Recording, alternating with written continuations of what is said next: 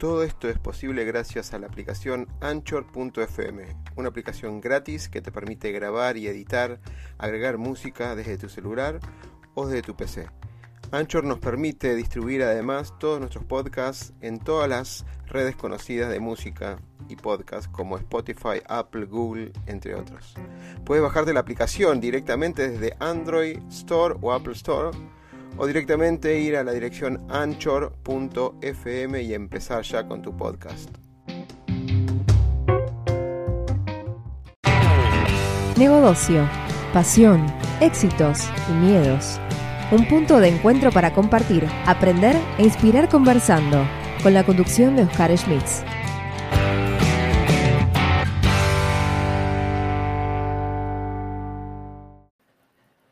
Bueno, hoy quédense todos sentaditos ahí porque lo que costó conseguir que la agenda de Ernesto se desbloquee unos cuantos minutos para tener esta entrevista es tremendamente importante. Lo conocí, obviamente, con una de las charlas que tuvimos y moderaciones en Ecuador. En ese momento, súper experto, ahora 30 años de experiencia en el mercado, no solamente de Ecuador, obviamente de toda Latinoamérica y a nivel mundial por todos los servicios. Ernesto, bienvenido y gracias por estar ahí.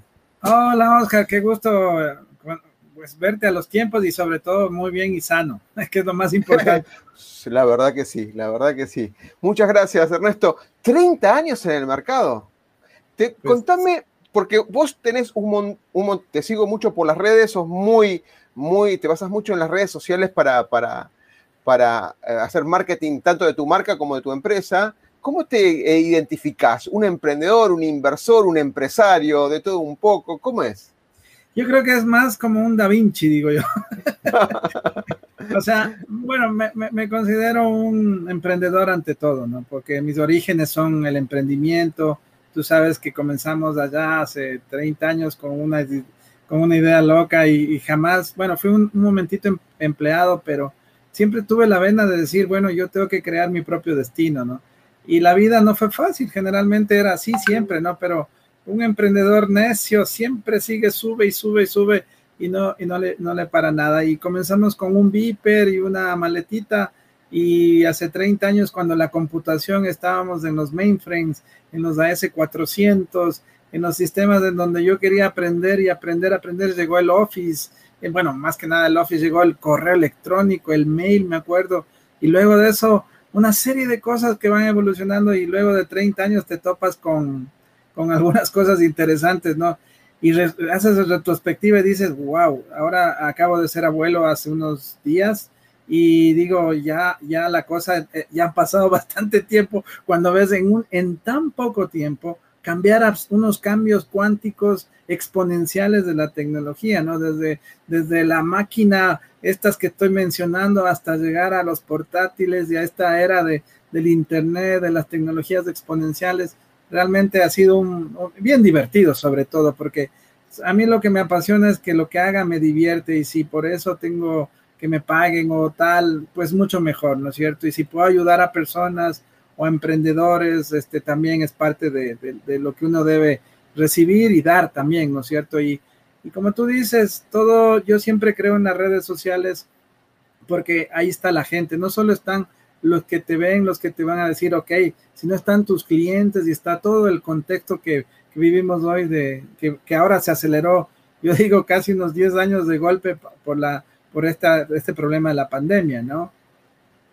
Totalmente. Déjame que yo te ya ponga en pantalla tu, tu LinkedIn. te digo que haces un trabajo de social, perdón, de social Selling, importante, tenés casi 28 mil seguidores, así que no, no cualquiera tiene eso y tenés un buen posicionamiento. Es una, una crítica constructiva y a favor, digamos. ¿Sabes qué? Me hiciste acordar de algo que no, vos no te vas a acordar, pero cuando hacíamos las jornadas, que tenemos que viajar entre Guayaquil y Quito, hay algo que te tomo de referente a veces cuando mi propósito siempre es transformar a las personas del ser imposible al hacer posible. Y vos dijiste necesito sacarme una foto o un autógrafo con Messi para mi hijo. Eso fue hace un montón de tiempo, hace un montón de tiempo, ¿eh? Pero me viene a la mente cuando dijiste, no hay imposibles. Cuando uno tiene en claro a dónde quiere ir, le pone todo el esfuerzo y, a veces con orejeras de caballo y va para adelante, y va para adelante y lo consigue. Exacto, pues sí, ya tengo, ya tengo el, el de mi hijo firmado, no solo eso, sino el de Ronaldo, del equipo de, del, Atlético Madrid, del que soy hincha, de toda la final de, de allá de, de, Milán, este, tengo a, la camiseta del, del back centro del, del, que ganó la Sudamericana recién y del ciclista Carapaz, que, o sea, al final uno, y, y, y, he estado también en los pados con los pilotos de Fórmula 1, en, en, en, bueno, en Mónaco, entonces al final dices, bueno, lo imposible solo tarda un poquito más. Y no es por el ánimo de decir, oh, es que yo estaba en eso, sino porque a mí me fascina el fútbol. Yo soy un, si, eh, si una vez, estos son de chiste, pero no lo hagan porque pueden correr peligro su, su, su, vida. Una vez mi esposa me preguntó, ya, pues, como en la película, ¿el fútbol o yo? Y a mí me salió del corazón el fútbol. Y olvídate, si me meto terrible, pero bueno, al final la vida es de eso, disfrutarla. Eh, yo siempre digo viajar, eh, conocer el tema. Eh, a mí me encanta lo que, lo que hemos venido haciendo, me ha permitido conocer todo el mundo y jamás, mira, ahora que, que tuvimos un poco como, como macetas, ¿no es cierto?, de retenidos tanto tiempo, yo digo, qué chévere haber disfrutado con mi familia en unos paseos por todo el mundo, eh, y jalando la mochila con los muchachos y, y con mi esposa, que ya, pobrecita no le gusta viajar tanto, pero, pero al final el disfrutar, el hacer eso y hacer una compañía que comenzó de un sueñito, que ahora es una empresa española, en realidad nosotros somos una empresa española y estamos en 12 países. Y haber podido trascender pensando, cuando un muchacho que apenas tenía para, para lo necesario pensar que iba a ser el CEO de una corporación. Eso, eso, yo siempre digo a la gente, hay que creer, primero hay que soñar y después de los sueños, eh, bueno, hay una serie de filosofías de hoy en día que digo, ah, caramba, eso hemos practicado, ¿no es cierto? El, el, tema del secreto, lo, el, atraer tu realidad o el tema de todo lo que, lo que tú ves en que ahora está comprobado de la, de, de, de, de, todo lo que es la física cuántica, el atraer lo que tus pensamientos crean. Y a veces, a veces puede ser imposible, pero lo imposible solo tarda un poco más. Siempre digo eso. Totalmente. Totalmente. Eh, yo soy de esa filosofía, ¿eh? la ley de la atracción o la ley de la intención o lo, lo que es focalizar y, y, demás. Te hago una, una, pregunta personal antes, antes de entrar eh, a lo que es eh, la empresa, que hay un montón de cosas que te quiero preguntar, yo la estoy poniendo en pantalla para, para que la vayamos figurando. ¿Cómo es tu, la rutina de Ernesto a la mañana? ¿Viste que hablan del club de las 5 de la mañana, eh, meditar a la mañana, eh, desayuno, leer, leer un libro? ¿Cómo es tu rutina general? Sin nada confidencial, obviamente, ¿no? No, no, tra tranquilo que la vida, la vida no tengo nada oculto, ¿no? A ver, este, lo primordial, mira, es que ha cambiado con la, con la, con la pandemia, ¿no? Hoy en día pues uno se levanta temprano a despertarle al hijo último que, que, que tiene clases, que está en una escuela, en una secundaria que la fundó un hijo mío también, se llama Kruger School.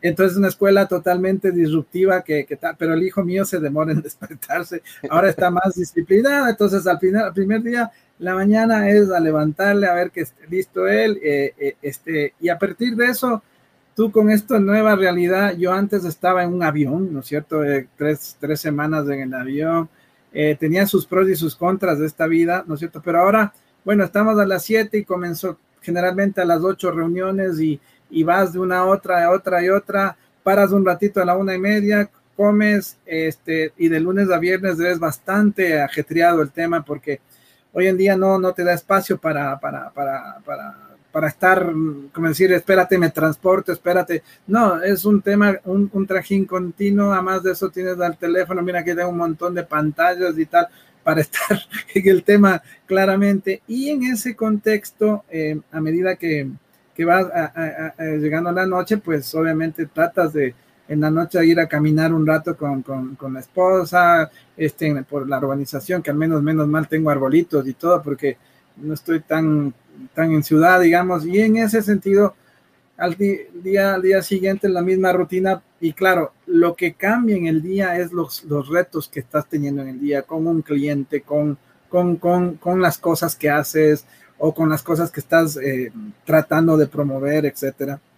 Y en ese contexto llega el sábado y domingo que es totalmente distinto. Eh, trato de, en lo, posible, viernes de noche juego fútbol con mis hijos, eso es, eso ya es como medio, religioso, todavía me muevo un poco, pero ya es más difícil, ¿no? Pero, tengo unos chicos que juegan muy bien el fútbol y que juegan como, como Boca River y se dan y tal, al final, al final eh, es divertido y hacemos deporte. Y al día siguiente me gusta leer mucho los, los sábados, me gusta dormir un poquito más, tal vez eh, a veces no, porque te despiertas y ya está. Y en ese contexto, siempre en las mañanas y cualquier cosa, yo soy muy, me gusta, más que meditar, podríamos llamarle, comunicarte con ese ser superior y decir gracias por la vida, gracias por lo que tengo, eh, dame la sabiduría que necesito en este día y la humildad de decir no lo sé todo y, que de alguna manera podamos buscar una, alguna, ayudar a alguien, en fin. Y el sábado lo mismo, domingo lo mismo, eh, trato el, sábado de leer libros, me encanta leer libros y en el iPad tengo todos los que te puedas imaginar y, a veces cojo un libro y me lo, y me lo comienzo a leer en, antes de acostarme, me gusta leer y revisar las redes sociales, me gusta estar atento a las noticias, ver cómo se mueve el tema, eh, en Twitter siempre estoy viendo de vez en cuando, el WhatsApp no me deja en paz, pero ya, ya digo, bueno, vamos organizando, entonces voy calificando de aquí me salgo para que en este grupo no, y te vas organizando de tal manera que no te abombes tanto. Y la lectura o ver una buena película, no soy mucho de ver tanto, tanta televisión, pero me gusta ver el fútbol un poquito del equipo que el Atlético. Ahora está jugando justo el Atlético, entonces ya mis hijos dicen, papá, no me digas que no va a estar. No, ahora tengo un compromiso. Entonces, el, asunto, el asunto es, es, ¿cómo te explico? el, guardar en ese, ese sábado al día para la familia, para estar juntos, para comer, para, para, para tratar de salir un poquito, aunque tú sabes que hay que con cuidados, porque la pandemia sí ha sido muy fuerte para mí, porque ocho familiares han, muerto y ha sido bastante doloroso eso y hay que cuidarse y eso, eso siempre digo a la gente, no es chiste, no sabes cómo te va a tocar a ti, a veces algunos le dicen, no, a mí yo, ni, yo tuve, pero ni me enteré, u otros les revuelca y, y, los mata, ¿no es cierto? Entonces hay que, hay que se Y el domingo trato de hacer obras sociales de cualquier tipo, ayudar a, a personas que, necesiten apoyo, familias. Hemos hecho siempre ese trabajo durante todos los domingos, procuro hacer eso, aunque debería decir un poco descansar, pero hay que hacer ayudar algún tipo de, obra social que hacemos con mi esposa y a veces les llevo a mis hijos para ver cómo podemos ayudar a, a personas los domingos y la tarde procuro descansar, leer otra vez, ver una serie, eh, ir a tomarme un pastelito por ahí con mi esposa o, con los muchachos, ver qué vamos a hacer. Y ahora, bueno, como si abuelo, voy a ir a ver a la nieta, este, bueno, es la segunda nieta, ¿no? A ver a la nieta que recién nació, a la una nieta tiene ya un año, también ver cómo están. Es unos cambios eh, eh, simpáticos y, sobre todo yo me considero joven de, de espíritu y joven todavía de edad. Y digo, caramba, he sido un, abuelo joven, entonces qué bueno puedo, puedo estar y, y, también investigar cosas, ¿no es cierto? La curiosidad, ¿no es cierto? Ver, oye, en internet aparece esto, aparece esto, entonces me gusta ver cómo ir un paso más adelante, a más de la lectura y ver, oye, ¿qué es esto? ¿Qué es este concepto, este nuevo? Y estar en ese contexto eh, es divertido, ¿no es cierto? Entonces, y, y, al final, puedes al día siguiente tienes tus comités ejecutivos con la gente, con los con, los, vicepresidentes de la compañía y todo, y decir, miren, ver el seguimiento, ven que, y, y, plantearle retos y, y, estar en el push de la gente y todo esto. Entonces es una vida totalmente divertida. Antes era más, te digo sinceramente, porque yo en el avión me daba tiempo, porque estaba mucho tiempo en España, estaba, eh, pues me daba mis tiempos el fin de semana, me iba a un lado, a otro lado. E, era, era simpático, a veces hacía que me acompañe mi esposa, aunque eh, mi esposa un día me dijo, ya estoy cansado que viajes, no me gusta, y bueno, ahí tuve que tarjeta amarilla, dije, uy, Dios mío, esto se está complicando, y bueno, la pandemia, en vez, a algunos les separó, a mí me unió más, entonces dije, me salvó la pandemia, si no... qué, qué, qué, qué, bueno lograr el balance, ¿no? Porque la familia también es, eh, es, una contenedora en un montón de aspectos, ¿no? No solo en lo emocional, sino que uno tiene que estar alineado. Primero, obviamente, presentar los proyectos en la familia, más allá de la parte privada, la, perdón, la parte profesional, es muy, muy interesante. No quiero dejar escapar que armaste un grupo de libros para emprendedores. Eh, tuve la suerte de que, bueno, eh, participo también de ahí, donde hay un montón de referentes que comparten sus mejores libros, que le hicieron algún sentido y le dieron un significado. Cuando vos posteaste, posteaste como 50.000 en un momento dado, porque eran imágenes de un montón de, de libros Me encantó eso. Después lo voy a poner en la descripción del, del video de YouTube para que lo tengan para ver si se quieren sumar, para compartir y ver las recomendaciones que hacen todos los integrantes, ¿no? Es interesante eso. Sí, mira, eso surge por, por, las conversaciones. Tengo, siempre yo me baso de las personas que tienen muchas canas, es decir, yo tengo un consejo asesor, personas que tienen 70 años, 72 años, 73 años, porque creo que tienen la sabiduría que, hay que, necesitamos todos. Yo tengo 53, pero digo, fuche, de 70 algo, algo saben más. Y uno de esos me dijo, mira, te recomiendo este libro, este está buenísimo para ti. Y otro me dice, mira, yo creo que la... Entonces, siempre veía una de recomendaciones, entonces yo dije, caramba, aquí hay una, un, un tema interesante y dije, bueno, vamos a hacer la, la red de libros de negocios y obviamente la red de libros de negocios ayuda porque te enriqueces, porque yo creo que la lectura es básicamente un tesoro que te enriquece como, como persona y te permite también eh, dar nuevas ideas y, también confrontar cosas con, estas, con los libros. Los libros de sabiduría pura. Yo creo que eso es un problema de los jóvenes hoy en día, no leen. Entonces me dijo, oye, dame el resumen en video, papá, o mándame un video. Entonces yo digo, no, al chiquito le tuve que hacer, le castigué, le dije, mira, si no haces esto, no hay internet, hay que, terminar de leer este libro. Y lo hizo a regañadientes. Oye, ¿sabes que estuvo chévere? Me dice.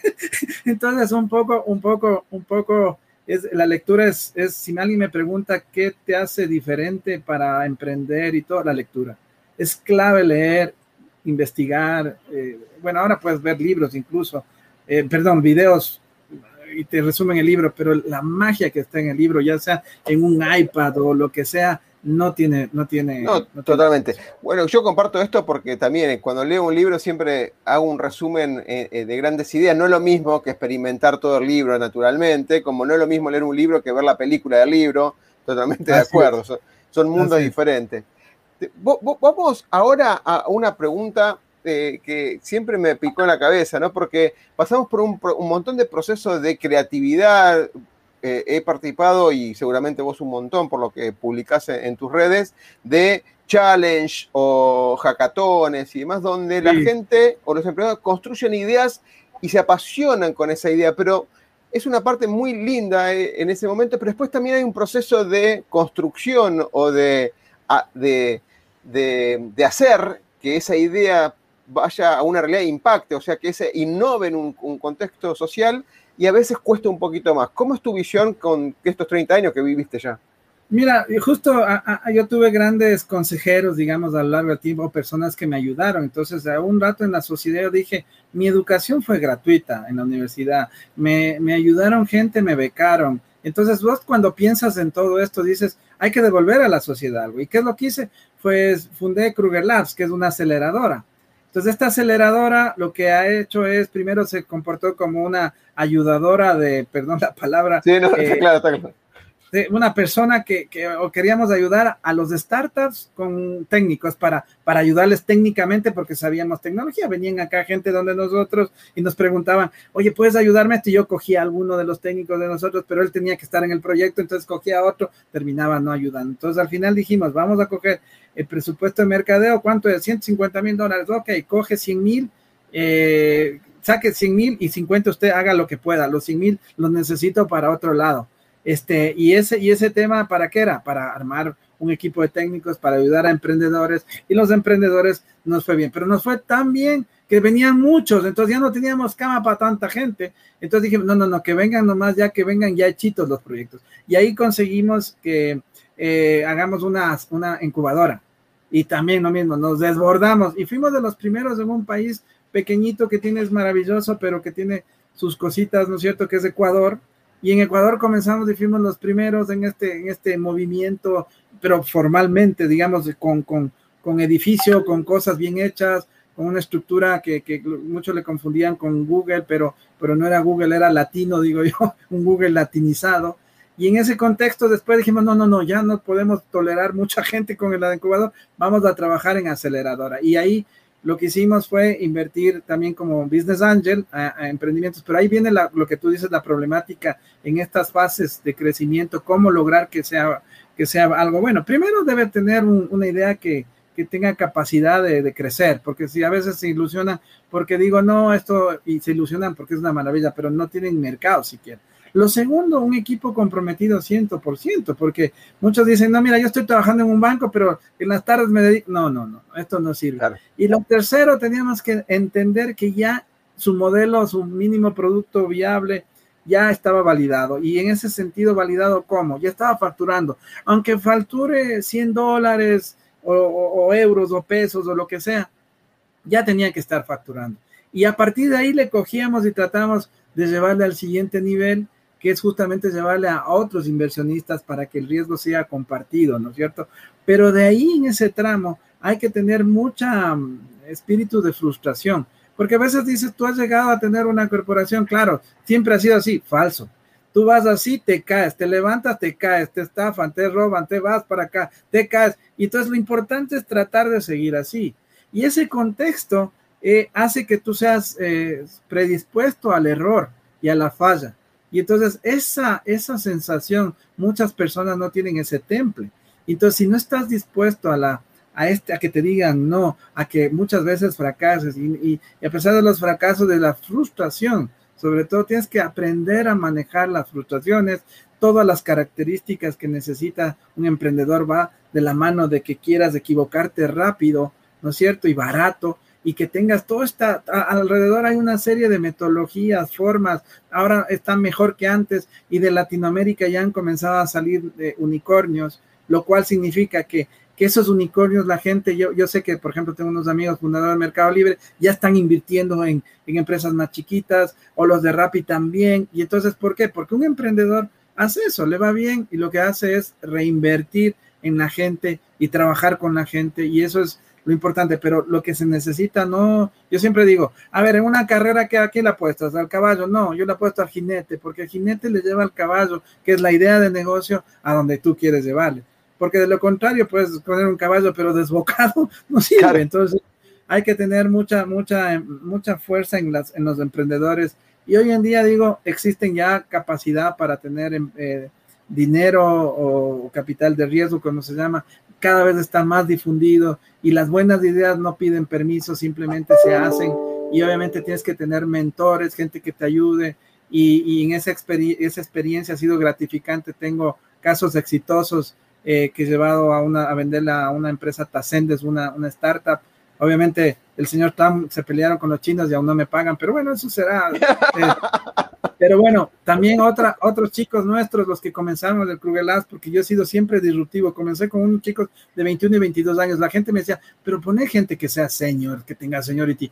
No, esos chicos son y no me equivoqué, ahora ellos son emprendedores, están en el Silicon Valley, tiene una empresa que recibió hace un mes un millón y medio de, de, fondos y están en el mundo de la inteligencia artificial y tal. Entonces, hay madera y ha, puesto empresas en Colombia, estoy eh, Merkeo, Platzi, a través de un fondo de inversión que, que tengo de unos amigos que, que me invitaron a participar, participo en el Hub Back de Bogotá, ¿no es cierto? Este, en Costa Rica también tengo algunos acercamientos con personas y el mundo del emprendimiento.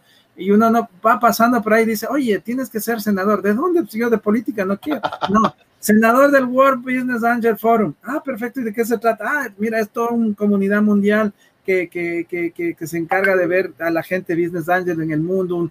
Ah, perfecto. Y, y vamos por ahí. Y en ese sentido, mira, es gratificante a veces uno, uno va haciendo su trabajo y mira que tú me invitas porque me, sigues o porque estamos haciendo algo. Y no importa el lugar donde estemos hoy en día y con la pandemia todavía se ha hecho más global tu mercado, más, eh, o sea, tú puedes llegar a donde tienes que llegar y tienes que, de alguna manera, así como apoyas a los emprendedores, apoyar a otros spin-off de la compañía que hemos hecho y cosas que van de la mano de lo que uno cree que es lo correcto en cuanto a, negocios, en cuanto a ayudar, en cuanto a todo eso. Y lo más importante es divertirte. Yo me divierto y eso, eso me tiene joven todavía, aunque sí he perdido pelo, tengo que decir. Totalmente. Con, esta pérdida de pelo en realidad que demuestra que la experiencia desborda ya el cerebro, obviamente.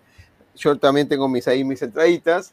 Em, Ernesto, eh, me acuerdo que en un momento compartimos este grupo de libros, yo compartí uno que dice El libro negro del emprendedor. Me gustaría que resaltes tres cosas que aprendiste, obviamente el fracaso, el error, nombraste algunas, estos altibajos que tuviste como, como empresario y emprendedor, ¿qué, tres cosas fuertes aprendiste que si te lo hubieran contado antes, te hubieran ayudado? Oye, lo primero que hay que hacer network. que, bueno, yo ya era medio amiguero, pero un poco tímido, ¿no? Hasta ahora soy, no, es que eh, me desenvuelvo, a veces me siento muy en un ambiente como muy, no, no, no, no soy tan, no sé, a veces me, me, me, me, palmo, me palmo, como dice, estoy ahí. Lo primero hay que, hay que adquirir destrezas de network y eso significa hablar en público, y, uno no sabe hablar en público, yo no sé hablar en público, aprendido por la necesidad y bueno, puedo dar una, charla y lo que sea y conversar contigo, pero cuesta, costó. Y si hubiera tenido eso antes, bueno, me, me, fui formando poco a poco y la verdad que, que creo que eso ayuda muchísimo el network, la, la parte de, de, oratoria y de, y de poder, poder, vender, ¿no es cierto? Ese es el segundo aspecto, vender. Es muy importante, cualquier cosa que hagas tiene que saberse vender. Y vender no es una sensación sencilla, es un arte que tienes que saber cómo manejar. Y ahora, claro, a ese arte le añades mercadeo, marketing, este, social selling, bueno, todas esas cosas que al final el sentido común puede ser lo que al final termines haciendo cosas ya más sofisticadas, pero saber vender es muy, pero muy importante. El network te da la base y el saber vender ya te da lo siguiente, ¿no? Y un tercer punto que podría rescatar es, yo diría, la, educación, el, formarte en cosas que vas necesitando. Yo a veces me arrepiento de la universidad, no tanto por, lo que me enseñó la, universidad, sino por el pérdida de tiempo que fue, porque yo no necesitaba seguir todas las materias y todas las historias que te ponen para darte un cartón que yo cumplí con mi mamá. Tenga, mami, aquí le cumplí lo que usted quería. Pero a mí lo que me interesaba eran los skills y, y uno, uno es como una flecha siempre, no digo, la flecha eres tú. Ok, la flecha puedes usar una, lanzar así como así y tratar de ver en el blanco, más difícil, pero coges una flecha sofisticada con una universidad sofisticada, con mira telescópica electrónica y pues, vas a dar en el blanco tal vez. Pero yo soy más simple, cojo la flecha y me clavo donde quiero hacer las cosas y comienzo a hacer los, los círculos y diga el blanco. Entonces, y esos círculos son la parte de educación, el aprendizaje, el, el, saber que me falta algo y lo puedo complementar, ¿no es cierto? Y si me falta algo, lo complemento con personas que uno necesite. Yo, yo tengo a gusto decir, yo mi empresa la comencé con cero centavos y tengo ahora nueve socios que nunca pusieron un centavo. ¿Me explico? Entonces, el, el, modelo de, de, de, de, compartir y complementar las cosas con personas es el éxito que te lleva a seguir avanzando. Obviamente, en Latinoamérica hay mucho, mucho, mucho a veces la envidia, este tipo de cosas, todos, ¿no es cierto? Eh, nos dividimos mucho y eso es un problema que hay que tratar de, dentro de eso, tratar de, de, de, evitar ese tipo de cosas, porque yo sí me he topado con ese tipo de cosas. Al latinoamericano le va bien a uno, oh, sí, claro, tenemos que ser más, oye, si le va bien a uno, que le vaya bien a otro y a todos nos vaya bien, porque ese es el, el, el modelo exitoso que puede dar mucha, muchas cosas simpáticas, ¿no? Totalmente. Nombraste de, las dos primeras que nombraste, ninguna se, enseña en la facultad o en la universidad. Esto de oratoria, de desafiarse a los miedos frente a un público, etcétera, etcétera, o hacer un elevator pitch, que es bueno, es algo clásico, digamos, en, emprendedores, no, no se enseña. Y lo segundo, de venderse, usar herramientas CRM, que yo, un HubSpot, un Salesforce, o el que fuera para, para complementar todo esto que decís, más allá de la, capacidad de venta, de venderse uno mismo, vender los productos, eh, tampoco se enseña en la facultad, en la universidad. El tercero, bueno, obviamente, siempre a veces uno piensa que los programas de estudio, gracias a Dios ahora aparecieron algunas cosas complementarias, pero los programas de estudio siempre están desactualizados porque la tecnología avanza tremendamente. Entonces, cuando te anotas algo, apostás a cuatro años. ¿Qué sabes que puede pasar a cuatro años? Fíjate lo que pasó de, acá a cuatro años. Mira lo que pasó en el 2020, cómo se aceleró digitalmente todo. Totalmente. Em, y, es, y, es, como te digo, hay, una frase que ya se me va a venir, pero, pero mm, eh, eh, realmente estamos estudiando para cosas que todavía no existen y profesiones que todavía tampoco existen. Entonces, hoy lo que tienes que hacer es skills, skills, skills y esa es la clave de todo ahora en todo lo que hacemos. Y, y hoy en día los niños, los jóvenes deben que prepararse en ese, contexto. Eh, a mis hijos yo les dije, mira, si no quieres seguir la universidad del tercero, pues no lo sigas. Lo que necesitas es prepararte en esto. Y él está en marketing, está haciendo esto, está haciendo por acá, ¿me entiendes? Entonces, al final, todo está, está en, función de lo que, lo, que, lo que tú quieras hacer, lo que necesites en ese blanco, ¿no es cierto? Y obviamente en ese aspecto, lo que yo te digo, la lectura en la educación que te autoformas, yo me acuerdo que a los 15 años de ahí, cómo ganar amigos, de un clásico, ¿no? Dal Carnegie.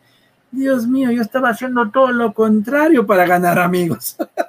Entonces, tú, tú dices, oye, y un libro te da la sabiduría que alguien te da y me ayudó muchísimo ese libro y luego vas aprendiendo y luego te va otro libro y luego vas equilibrando lo que tú dijiste hace un rato, ¿no? La familia, lo espiritual, digamos, porque siempre hay que tener esto y la parte de, de la innovación, del crecimiento personal, de todas estas cosas, creo que es fundamental. Me, me pongo el gorro un poco académico para no corregirte, sino para mejorarte lo que dijiste. Vos lees un libro, pero vos lo llevaste a la práctica. Y ahí aprendiste. Claro, claro, porque La, eh, eh, sabiduría no es solamente leer, vos lo llevaste a la práctica porque el tener amigos es lo mismo que te digo un libro de fútbol, no aprendés fútbol leyendo un libro. Lo lees, algunas cositas, ves y lo llevas a la práctica. Vos lo llevaste a la práctica, o tú lo llevaste a la práctica. Exacto, ese, ese, es, ese, es, lo más difícil, ¿no es cierto? Y esto, y esto es lo que yo siempre digo a las personas. Eh, eh, lo más importante es la ejecución. No, no creo que eh, puedes hablar mucho, las ideas no importan si no lo haces, hay que lanzarse y a veces tienes miedo, pues lánzate igual con miedo, pero lánzate. Claro, totalmente. Em, Ernesto, te cambio el gorro abruptamente y te quiero, quiero ir a, para la parte de tecnología. Déjame pasar un, montón de, un, montón de productos que tenés en tu página más allá del producto en sí mismo, me gustaría, porque acá hay cosas de tecnología como de, automatización, que es un, tema muy hablado ahora, RPA, eh, todo lo que es inteligencia artificial, y por ahí vi la parte de blockchain, que la tenía para acá, de blockchain. Contame cuál es tu mirada de estas tecnologías. Si podemos empezar por el blockchain, que tengo eh, corazones encontrados, mente y corazón eh, o sea, desencontrados en este tema. Yo creo que hay, hay una serie de, tecnologías hoy en día que, se llaman de la cuarta revolución industrial, que son disruptivas, ¿no es cierto? En esto está, digamos, todo lo relacionado con, desde el Internet de las cosas, el de las nanocosas, la Big Data, la inteligencia artificial, el 3D, la biotecnología, de, la robótica, los vuelos espaciales, autos autónomos, drones, realidad virtual aumentada, bueno, la energía, temas de energías renovables y toda la cantidad de, de cloud, fintech, DeFi y, y, apps que existen. Pero de todo eso, todas esas causan disrupciones, causan que realmente se, se cambien los modelos. Vemos, estamos viendo hoy en día cómo la, los temas de inteligencia artificial están usándose en tu teléfono. Eh, oye, Siri, ay, perdón, capaz que ya me suena, y, te dice, y te dice todo lo que puedes hacer y puedes pero hay una tecnología que creo que ayudaría muchísimo y que tuvo su, origen humilde, que es el blockchain, con el Bitcoin. Y entonces, esa tecnología yo tuve acceso hace unos 6, 7 años. Y claro, en el mundo de los jigs era que vete y esto con qué se come, no se entiende bien. Y uno se supone que es jig. Pero comienzas a leer, comienzas a investigar y entiendes un tema filosófico de descentralización, de comportamiento social qué es lo que busca la gente. Yo me considero un anti, antipolítico y me molestan los políticos por corrupciones, por tantas cosas. Y digo, esto es lo que necesitan los gobiernos, esto es lo que necesitan. Y comenzamos, y por ahí, ay, hay que comprar a 100 dólares de esto, ya compremos mil dólares de esto para comprar unos bitcoincitos y tenerles ahí para ver cómo se juega, ¿no? Y al final, hoy en día, el, el bitcoin ya es más caro que el oro. Y, 48 mil dólares, me parece que fue el último número. 58, 58. Mira, ese es el último que estaba. Entonces vos ves el, el, el, oro y, y, el este, entonces dices, wow.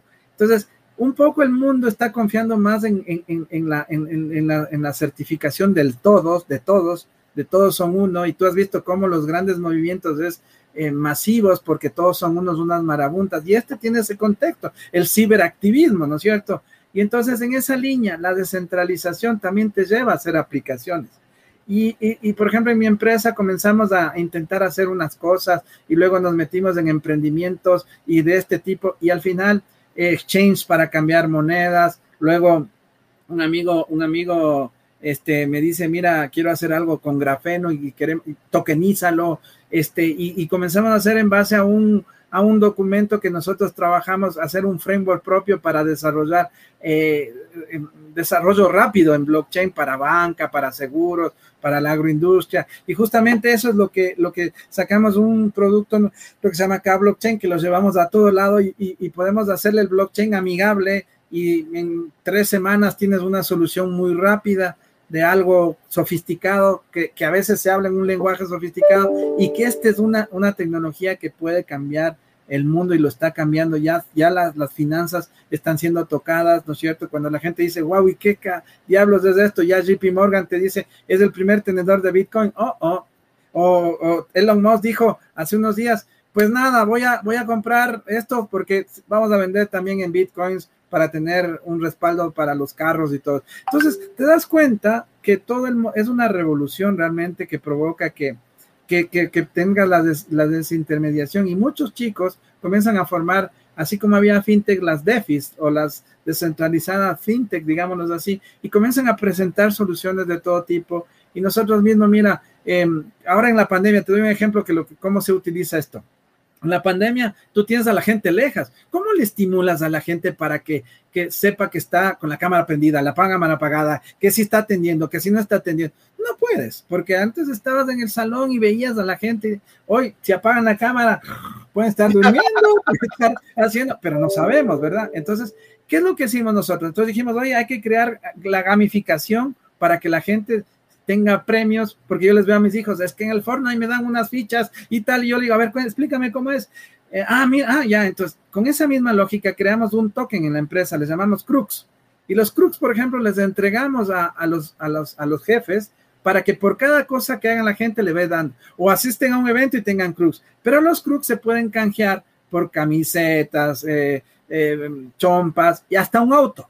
Entonces, entonces la gente se enganchó al proceso de tokenizar el comportamiento humano. Entonces tenemos una, una reclutadora en Bogotá, nosotros, una empresa que se llama Rimuti, y también le estamos implementando eso para que los Rimuters, que son aquellos que trabajan en esta gig economy, tengan tokens que lo intercambian con computadores, con sillas, con cosas que les son de utilidad para ellos, por su fidelidad hacia la empresa que están trabajando, porque, porque ahora tú sabes, es la gente, la fidelidad es un tema relativo.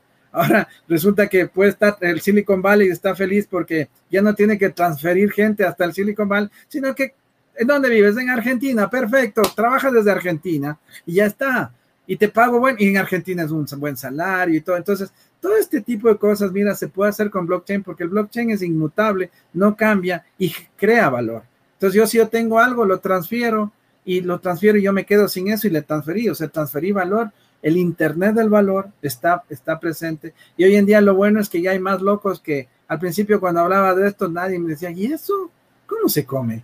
Y los empresarios no tenían ni idea. Hoy en día ya los bancos ya lo toman en serio.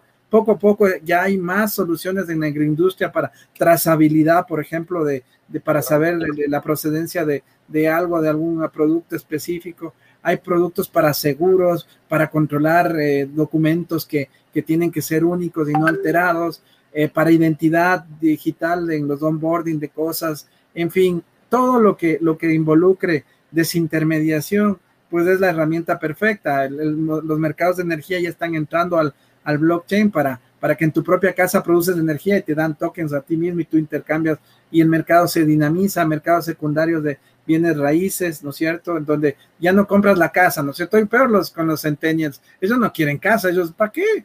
Vivo con mi papá hasta los 40, ¿no? Pero bueno, y también...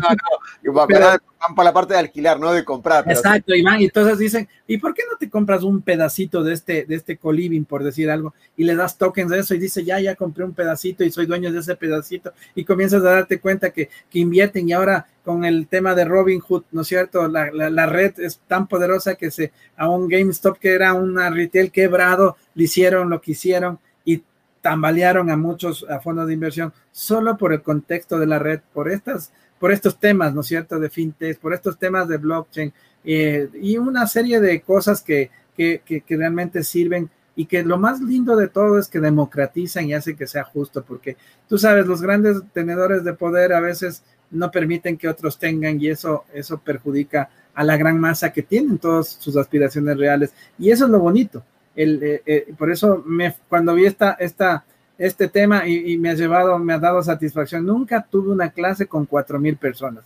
Yo nunca en mi vida había soñado con eso. Y una vez Jürgen Clary, que es un amigo de las redes, que somos muy amigos, me dice, Ernesto, quiero que me des una clase. Lo único que puedo decir es que yo confío en ti y al menos no vas a estar hablando como tanta gente que habla. Entonces digo, ¿y qué quieres que haga? Quiero que me des un, un curso en esta, en esta, en este proyecto, programa que estoy. Yo digo, a ver, cuéntame, ah, me encantó, listo, yo te ayudo. A ver, voy a dar un curso. Estuve ese curso y, y después me dice cuatro mil personas. Yo, wow. Entonces, eh, no, no, no, no estás super, no estás preparado ni mentalmente para hacer cuatro mil personas y luego el Telegram comienza a bombardearte y comienzan a hacerte preguntas. Digo, wow.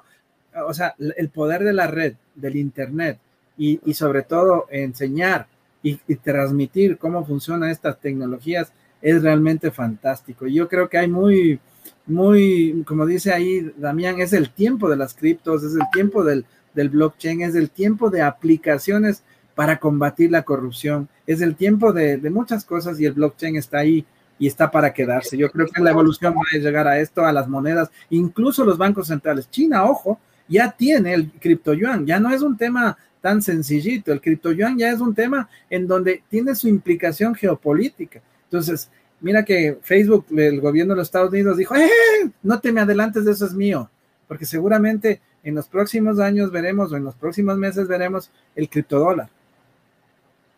Claro. Pues es que van a mutar todos los países a una cripto nacional, digamos, local.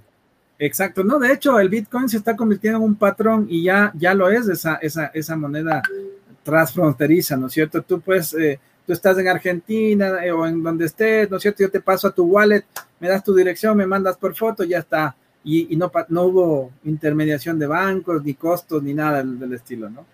Totalmente. Eh, te escuché y comparto un montón donde la tokenización, obviamente de todo, he escuchado hasta una, alguna obra de arte dividirla por parte y ser propietario de un centímetro cuadrado de esa obra. No es el caso, pero la Mona Lisa, por ejemplo, dar un ejemplo así. Después, lo, de, lo, que, lo que comentás de la, de la eliminar la corrupción, totalmente de acuerdo, y debe ser por una de las razones por las cuales no avanza tan rápido a nivel nacional o a nivel gubernamental la aplicación de esto. Un voto mío votar, en vez de hacer todo lo que se está haciendo, más, más transparencia y, e integridad que puede dar el blockchain es, es indiscutible. No, se hace por un montón de factores, ¿no? Porque nombraste el tema de la corrupción. Digo yo. ¿Cómo, ¿Cómo, Ernesto? Más son los políticos y los abogados que su desconocimiento y sus temores evitan hacer esto. Es eso nada más. Claro, porque sacarías el centro de poder que podría haber. Esto sacar la política de lado, pero los bancos de alguna manera ostentan un centro de poder por controles, por burocracia, por lo que fuera. Y esto es la democratización del uno a uno. O sea, hago una, una, transacción Ernesto y Oscar y quedan contactados en esa red y queda, digamos, fundamentada. Puede haber controladores, pero eso no son la misma función de centralizadores de poder como se está dando. Exactamente. Totalmente. Yo estoy, en, un par de proyectos que se están hablando sobre los diplomas universitarios, las insignias, basadas en blockchain, estamos haciendo hace unos meses todo este tema, y también pasa lo mismo, así como certificaciones donde para qué queremos instituciones e intermedias que hagan una burocracia de validar cosas o validar contenidos o validar cosas cuando se puede, es de punta a punta, se, puede hacer Pero es un cambio cultural. El problema no es tecnológico, la verdad, el problema es regulatorio, y, gente que no le gusta topar sus, negocios, ¿no? Y a veces digo a los propios notarios, yo no necesito notarios, si es que esto es un tema de la verdad, el sistema operativo de la verdad, no hace falta el notario, hace falta alguien que controle y que el notario se auto, se modernice. Eso solventaría un montón de problemas, pero, pero no, eh, el, no es que yo de esto gano los, los, poderes, las cosas y a veces se sienten perjudicados y tú sabes que, que la gente no quiere cambiar simplemente porque tiene algo, algún interés, ¿no es cierto? Y, esto, esto no es sano, pero eh, yo digo, esto no pide fuerza. Cuando el Bitcoin comenzó, 10 mil Bitcoin se pagó por una pizza, ¿no? El que compró la pizza no sabe lo millonario que es, ¿no? Pero, pero, pero al final del día, al final del día, mira, son fenómenos que es como que va llegando la tecnología y va mucho más rápido que la regular. Y al final es irreversible, es como las llamadas, ¿te acuerdas? Las llamadas internacionales. Uh, chicas, que te, por último te decían, no, tiene que registrarse, es que usted es un pirata que está por internet haciendo un bypass y tal, y un montón de... Mira, la gente sigue, sí, y vino WhatsApp, vino todo eso y bloom. Y luego, mira, hoy, hoy hablamos por teléfono a un, a un tris de todo, ¿no es cierto? Y, sin necesidad de más que del Internet. Entonces, así son las cosas, se llegan, las revoluciones se van apoderando, la inteligencia artificial, el blockchain, los drones, todo esto va llegando y llegando y llegando y va disrumpiendo. Y va, no importa, va llegando y llega y punto. Excelente, Ernesto. Te quisiera hacer dos preguntas y agradecido obviamente totalmente por tu tiempo. La, eh, hablaste uno, hablaste del tema de cambio cultural. La gente naturalmente no quiere, no quiere cambiar porque es una, un instinto natural del ser humano, ¿no? De supervivencia y de ahorro de energía. Son dos elementos fundamentales que están en nuestro cerebro y condicionan nuestro cuerpo. Lo nuevo genera miedo cuando no es concientizado como corresponde, totalmente de acuerdo. ¿Cómo ves, la primera, la, primera de estas dos preguntas es, ¿cómo ves vos la transformación digital? ¿Por dónde está impactando últimamente? Porque se está usando transformación digital para todo, pero ¿dónde es en los momentos clama allá el blockchain que se está transitando las organizaciones, eh? las organizaciones hoy? Yo creo que el término está tan prostituido que hablar de transformación digital, pues chicas, es, me tengo que digitalizar. No, no, no, no, momento. La transformación digital tiene varias aristas básicamente tiene tres contextualizaciones fuertes, la, el, el, el, customer centric, ¿no es cierto? La parte de omnichannel y la parte de data, data intelligence. Entonces, cuando tú ese es el, el, concepto sobre el cual partes de lo que quieres, quieres que el centro de atención sea tu cliente, que sea fuera atendido por todos los canales y que manejes la información para ofrecerle el mejor producto, servicio. Entonces ahí se genera una serie, para lograr eso necesitas una serie de iniciativas. Primero, que tengas un advisor, una persona que conozca el tema perfectamente para que vaya rápido y no cometas errores. Número dos, tengas que trabajar en el tema cultural, cultural de las organizaciones, porque no es que yo decido ser, me va a transformar digitalmente, pero no tienes a la gente que te acompaña. Y eso significa el tercer factor, gente. ¿Qué, qué tipo de gente? tú tienes que mezclar en tus organizaciones este tipo de gentes con ciertos perfiles, hoy en día con ciertos skills distintos, porque tenemos que estar interconectados, porque, porque no necesariamente estamos en un país, sino que, y tenemos una cosa que se llama las eh, generaciones, mezclar generaciones centennials que ya están en, el mundo laboral, los millennials, los, los X como nosotros, ¿no es cierto? Los vigenials como nosotros, y, y, digamos hasta los baby boomers. Yo siempre digo, hay que mezclar eso y en ese factor, este tercer factor puede ayudar mucho. Y después viene un factor interesante que es la gestión de la data. La data es el principal activo en la transformación digital. Sin data no puedes plantear hipótesis. Con data planteas hipótesis, haces un, viene el siguiente factor importante en la transformación digital, que es la gestión de la innovación. Y ahí vas trabajando en un producto mínimo viable, usas tantas metodologías, que el agilismo, que todo para hacer un producto y eh, que te equivoques pronto y rápido, y luego después de eso que tienes de eso dices, ok, le voy, con esto me va, me está funcionando, voy a crear un nuevo modelo de negocio que puede ser al interno de tu core business o al externo de tu core business, y luego dices, ah, pero esto se potencia con las tecnologías exponenciales. Ah, ¿y cómo se vende? Ah, pero antes de vender tienes que tener arreglado los procesos internos al interior de tu organización, para luego dices, ok, ¿y cómo lo vendo? Ahí viene el marketing digital y la ciberseguridad, porque todo esto, como, como es transformación digital, no tienes que quitar de, de, de, en el medio el tema de la seguridad, porque hoy en día el 6, ha aumentado el 600% según una consultora que no me recuerdo si es Price o tal, una de estas, el 600%. Entonces tienes que, todos estos factores, llevarlos en un encadenamiento y ese encadenamiento te va a llevar a justamente hacer algo en el contexto de, de, las pandemias, en el contexto que tengas, pero ahí es el modelo de transformación digital, porque la transformación digital no es tecnología, no es tecnología. La tecnología es un elemento de 10 que existado y la, y la tecnología es un medio, no es el fin. Recordemos que el fin de todo es el ser, el ser humano, por eso es el customer centric, o si eres una institución social que quiere hacer transformación digital, tiene que ser la, a tu grupo de interés céntrico, es decir, a quién quieres ayudar, a quién quieres,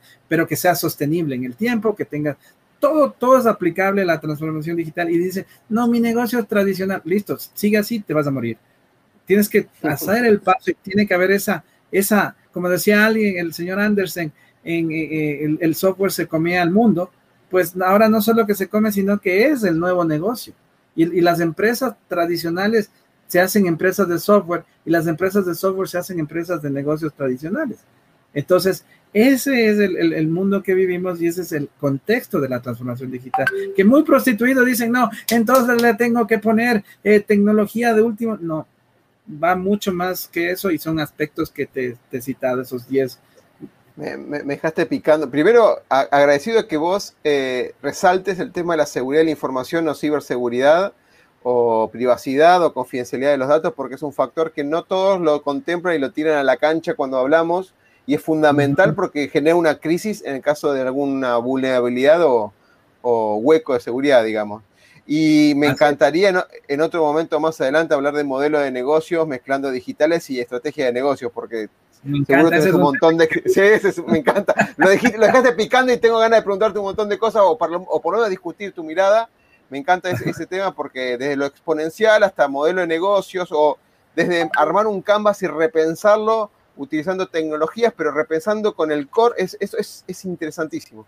Así es. Ernesto, la última pregunta, que seguramente vas a tener un montón, vas a tener que elegir una nomás, que es una frase, un libro o una serie o una película de cualquiera de las conocidas, pero más allá del nombre, lo importante de todo esto es que nos digas el significado para vos o para la audiencia, que cuando escuchen la frase o cuando lean el libro o cuando vean la película le querés dar el significado que te dejó. Ok, mira, eh, difícil la pregunta, Oscar. Pero yo siempre digo... leíste como 50 mil libros y yo te veo en el grupo ese que está posteando sí, sí, sí, hay muchos y yo siempre digo algo que acuño, yo creo que, que es lo que me, me, enseñó el mejor libro que uno puede tener en la vida, que es su madre. Este, es el cariño, el amor que te da mm, todo el mundo, al menos los que han tenido una excelente madre, pues dirán lo mismo, ¿no? Yo siempre digo, mi mamá me decía, y esa es la frase con la que me quedaría, no más que un libro que, puedo citar muchos, pero es, nunca dejes de soñar, nunca dejes de soñar, porque lo imposible solo tarda un poquito más. Excelente, excelente. Y eso, es lo que digo yo en la vida. Yo, yo digo, tener una empresa, hacer lo que he logrado, tener todo lo que me, me he propuesto, ha sido porque siempre el pensamiento estuvo ahí y yo decía al presidente de un equipo de fútbol que es chiquitito, que se llama Independiente del Valle, acá, el, señor Deller le decía, él alguna vez me dice, él me dijo, nos hicimos amigos y tal, y hablábamos, no hay que dejar de soñar. Eh, pero y usted nunca ha sido campeón de equipo, pero no deje de soñar. Y luego ganó la Sudamericana, nunca ha sido campeón del Ecuador, nunca ha, ganado nada acá, pero ganó la Sudamericana, pero nunca dejó de soñar, ahora hace su, su estadio. Y, él, y yo siempre digo, nunca hay que dejar de soñar porque, y, me gusta mucho, por eso me identifico con el Atlético de Madrid, ¿no es cierto? Eh, sus motivaciones y todo es, no dejes de creer. Y dicen, no dejes de creer, no dejes de soñar. Es decir, el ser humano tiene todas esas capacidades para no dejar de soñar. Es algo que, mira, últimamente me he estado dedicando a, investigar física cuántica, porque es mi hobby. Eh, y claro, entiendes que el pensamiento es tan poderoso que puede interactuar en tu realidad. Y claro, aquí hay muchos eh, libros interesantes. Joy Dispensa, eh, les recomiendo, me parece algo extraordinario que ha logrado sintetizar algo. Eh, el señor Wolf, que, me parece fantástico. Y, ahora último, hay una serie, El Código de las Emociones, y una serie de, estos libros que, que, demuestran una vez más que incluso hay un, hay un, si me diría una, una, una película que, realmente me impresionó, fue el último fin de semana precisamente. Hay una, hay un, no va a ser propaganda, pero hay una serie de televisión que se llama Gaia o tú adquieres por, por, internet Gaia y ahí hay un señor que dice la revolución cuántica. Y al fin logré, porque tenía profesores científicos que, que me enseñaban y yo no entendía, un, en la universidad no les entendía nada, pero qué bonito que hablaba. Y al final al fin se logró unificar todo lo que es del microcosmos, de lo cuántico con la, con la física de la gravitación, en, en una sola teoría, con este señor Nassim Haranim. Realmente impresionado. Entonces yo digo, y ahí me di cuenta de que el pensamiento es la realidad y que la materia es tan poquito que todo es pensamiento e información. Entonces, en otras palabras, todos somos sistemas informáticos, que al final la realidad que la creas es lo que tú quieres crear. Por eso digo, nunca dejes de soñar, porque lo imposible solo tarda un poquito más. Genial, genial. Me haces recordar una de las tres frases mías que se llama soñar, creer en uno mismo y crear, llevarlo a la cancha. O sea, para que no te quedes con el sueño solamente, sino llevarte a la cancha. y en la cuántica, eh, en otro momento, por ahí interviene Laura, mi esposa, que es especialista en lo que es, eh, ¿Ah, eh ¿cómo se llama? en armonización psicofísica, que habla de toda la psicofísica, en la energía del pensamiento, de la mente y la gran discusión que siempre tenemos entre el cerebro y la mente, que son dos cosas diferentes, y me dice, no, ¿por qué discutir ese tema? Totalmente, me encantó. Voy a, voy a, voy a, anotar esa, esa, esa película eh, para verla, porque no, no la tenía en mente. Que es nueva, que es, eh, pero eh, pasa por Netflix o Prime o no, no, no, no. Gaia, está, solo, solo lo encuentras en Gaia, en Gaia, que es una, en Gaia es un tema en internet, entras Gaia y me parece súper interesante ese canal porque tiene algo de mil mindfulness, de cosas espirituales. A mí me gusta mucho eso porque, ya te digo, el ser humano tiene que ser completo no solo en lo material, sino en lo espiritual sobre todo. Y en lo espiritual eh, me encanta este tema del pensamiento, de la energía y lo que tú acabas de decir, la mente y el, son, son cosas que, que son poderosas y que eh, yo creo que después de entender y dices, oye, pero yo he estado practicando eso y, ay, se llamaba así, mira, pues es, es, lo que uno por sentido común lo vas haciendo y al final crees en, en que cómo es, cómo los, los, por ejemplo, agujeros negros es la base de todo el universo. Y tenemos agujeros negros en nuestras células, en nuestros átomos, y ahí entiendes eso. Y cuando dices, al fin le entendía al señor Bruce Honeisen, que era mi, el físico que tuvo el honor de ser uno de los que descubrió el, bosón de Higgs y, vive acá en Ecuador y, yo le guardo tanto cariño porque no entendía un carajo lo que me hablaba, pero, pero, al final, mira, todo tiene su sentido. Dices, hemos encontrado que existe un ser que no, llámale como quieras, quantum, le llames eh, el éter o le llames esto, pero existe un ser inteligente que ha formado todo en orden. Y eso es interesante, entender desde un punto de vista científico y desde el punto de vista de la física, cómo existen este tipo de cosas y nuestra realidad, cómo nosotros podemos manipularla. Claro. O, ser manipulado, totalmente si uno desconoce esto que estás comentando, totalmente. Bueno, Ernesto, totalmente de corazón, totalmente agradecido por este espacio que me regalaste.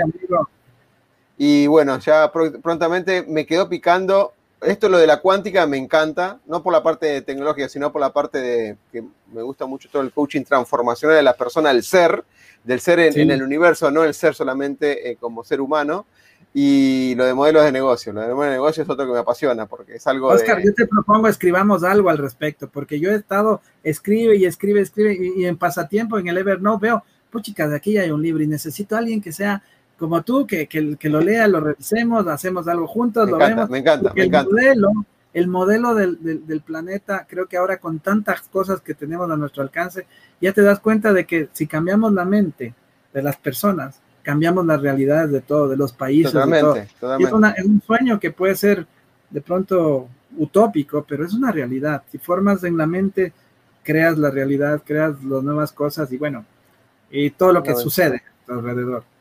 Tomo el compromiso, ¿eh? porque tengo muchas, cosas, muchas, cosas escritas, muchas, cosas escritas, no publicadas todavía porque no, eh, lleva tiempo, lleva un montón de tiempo.